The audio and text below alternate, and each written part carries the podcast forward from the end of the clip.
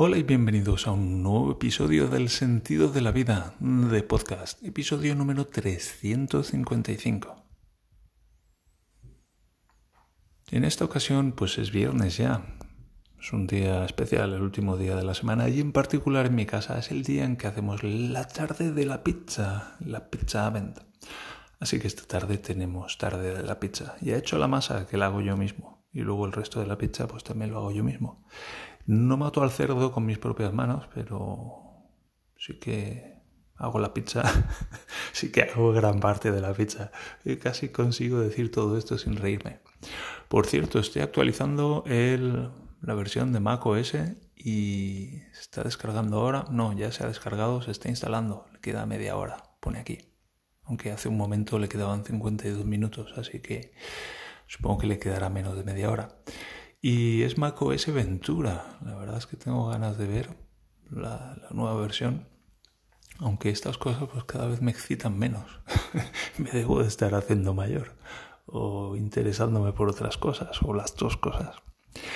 En fin, llevo un par de días donde he estado muy ocupado haciendo otras cosas que no tienen que ser ni tienen que ver con grabar podcast o tal vez sí, pero bueno, ayer no grabé el podcast. Y lo que he hecho ha sido cortar leña. He estado cortando leña.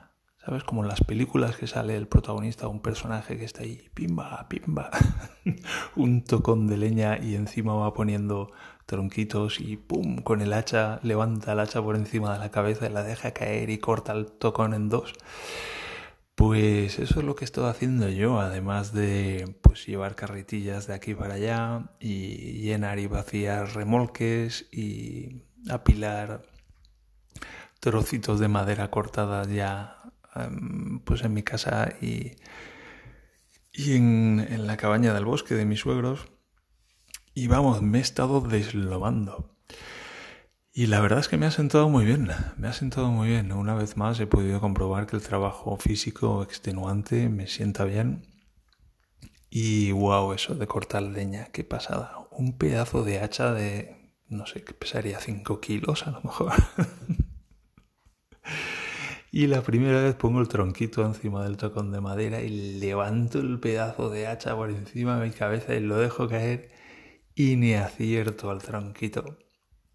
Eso sí, después de media hora ya un poco más caliente y con un poco de práctica, pimba, pimba, pimba, cortando trocitos de, ah, vamos, tronquitos de madera, impresionante. Y eso sí, en uno de los momentos se atascó, ah, parece que hay un problema con los troncos que tienen una rama, ¿sabes? Hay partes de tronco justo por donde sale la rama pues ahí crecen las fibras, en lugar de crecer todas en una dirección, crecen así como entrecruzadas y ahí se atasca el hacha que no veas. ¡Wow! Y bueno, pues intentando sacar el hacha me cargué la empuñadura, un pedazo de hacha de cuidado.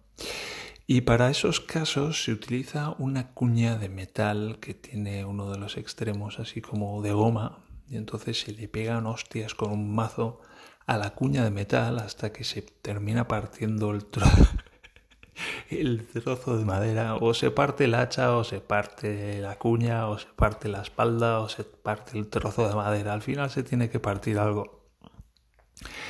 Y wow, si el hacha es espectacular, no veas el mazo de metal. Es un mazo de mango de madera con un tocho de metal en la punta que debe de pesar 10, 15 kilos y la primera vez que lo levanté no podía ni sostenerlo. ¡Wow! ¡Qué pasada!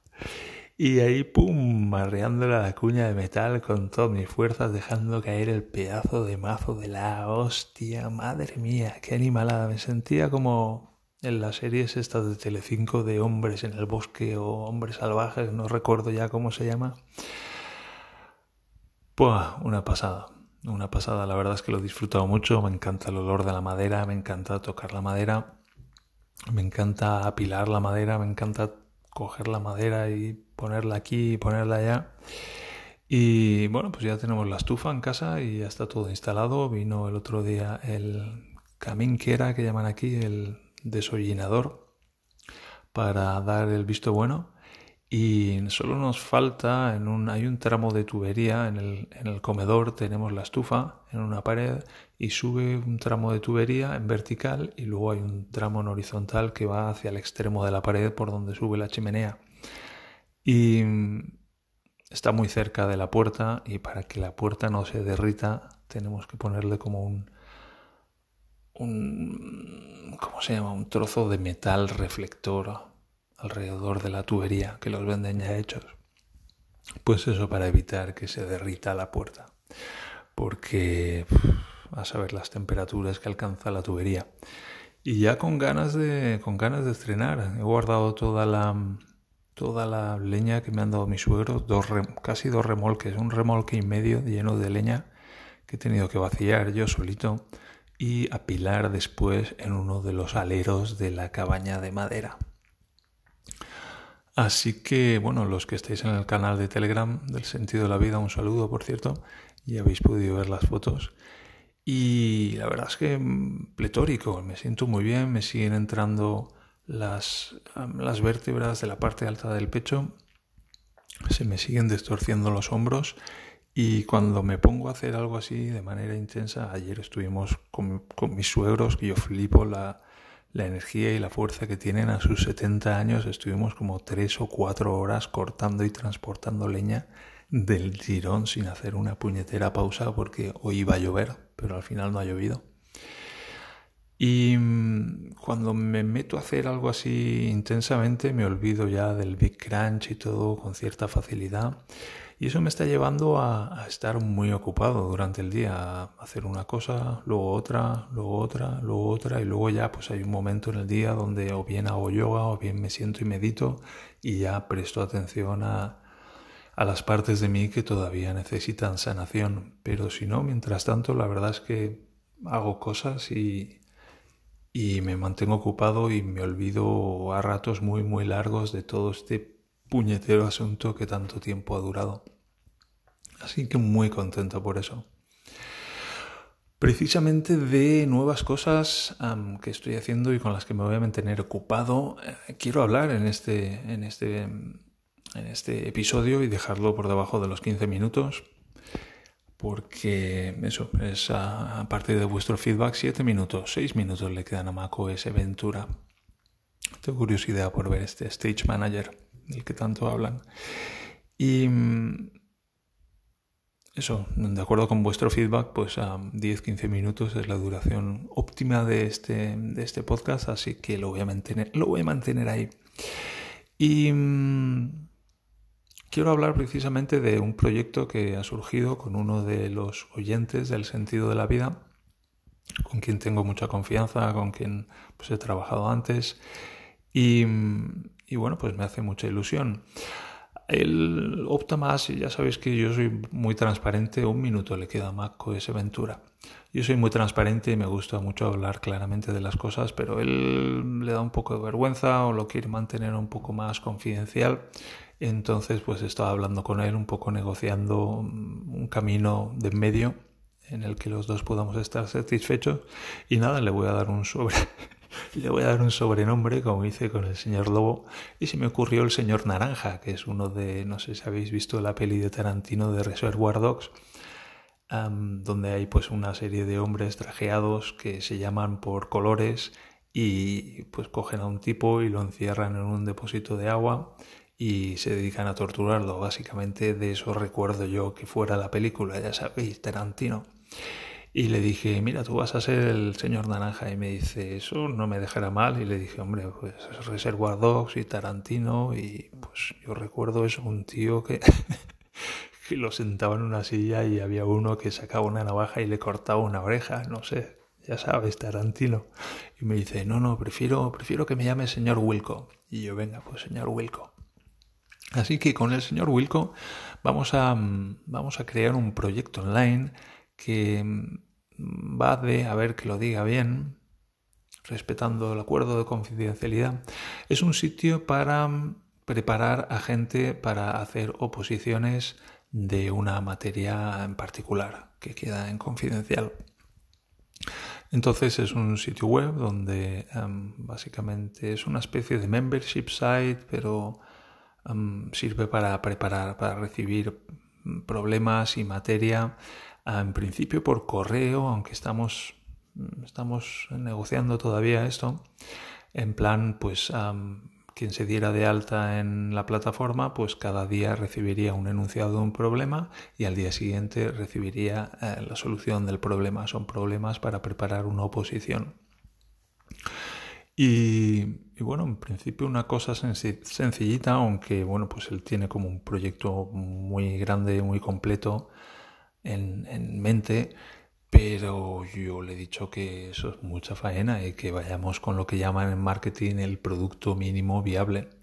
Entonces hemos, ah, hemos nos hemos quedado un poco con la, con la esencia del, del asunto y bueno, pues ya estamos hablando acerca del aspecto que tendría el sitio y, y de cuáles serían exactamente las prestaciones, etcétera, etcétera. Y bueno, pues este va a ser el proyecto OPO en el que me voy a ir involucrando poco a poco, dedicando pues una o dos horas cada día a medida que, que vaya pudiendo dedicar tiempo y que voy a ir haciendo avanzar con, el, con la ayuda del señor Wilco. Y voy a compartir aquí pues las cosas que vaya haciendo y, cómo voy haciendo avanzar el proyecto por mi parte, el feedback que voy recibiendo, etcétera, etcétera, un poco para que veáis cómo, porque esto podría terminar siendo un negocio. O sea, si esto, si esto funciona o cuando esto funcione, cuando esto funcione y haya gente que se apunte, haya una propuesta de valor atractiva y, y la gente se dé de alta y paguen y reciben, reciban su servicio y tal, pues esto puede terminar siendo un negocio, sino un, sino un side project, pues un, un, negocio a tiempo completo que pueda darle un sueldo al señor Wilco. Y la verdad es que me encantaría, me encantaría participar en, en la creación de un negocio. Yo voy a estar haciendo aquí un poco con lo que sé y lo que a mí me gusta hacer lo que pueda para, para, que esto salga adelante. Y, y, bueno, pues la verdad es que bastante ilusionado. Seguro que voy a encontrar ideas y, técnicas y formas de hacer esto para yo también ir dándole forma a un, a un proyecto personal. Y, y, nada, va a estar muy interesante. Esta es un poco la historia. Y os quería preguntar si conocéis algún buen hosting español yo conozco español o en español, pero que esté en Europa. conozco SiteGround, es el que he estado usando para el sentido de la vida. Lo que pasa es que su versión más básica, aunque es muy completa y es muy potente, pues tiene un precio alto, son unos 150, 160 euros al año. Entonces me gustaría por un tercio de, por un tercio de ese importe, porque las prestaciones que necesitamos son muy pequeñas, pues que servicio de hosting conocéis en España que, que de una cierta confianza, que tenga copias de seguridad diarias que se puedan restablecer cómoda y rápidamente y que, bueno, pues tenga unas ciertas prestaciones por un precio económico. ¿Me podéis dar algún consejo? Por ejemplo, aquí en la web que monté para Daniela está en un hosting que cuesta, no sé, son 40 euros al año o algo así. Y bueno, pues es una web básica, pero, pero funciona bien y, a una velocidad aceptable. Así que algo así es lo que me gustaría, por lo menos para empezar. Luego ya si la cosa pues se hace muy grande, pues habría que escalarlo, pero eso ya sería otro asunto. Sería un asunto que estaría encantado, un asunto que estaría encantado de abordar. Y con esto lo voy a ir dejando aquí ya que son 14 minutos de episodio y me despido hasta el lunes que viene, próximo episodio que estéis muy bien, que sigáis prosperando, que sepáis que os quiero mucho y adiós. Buen fin de semana.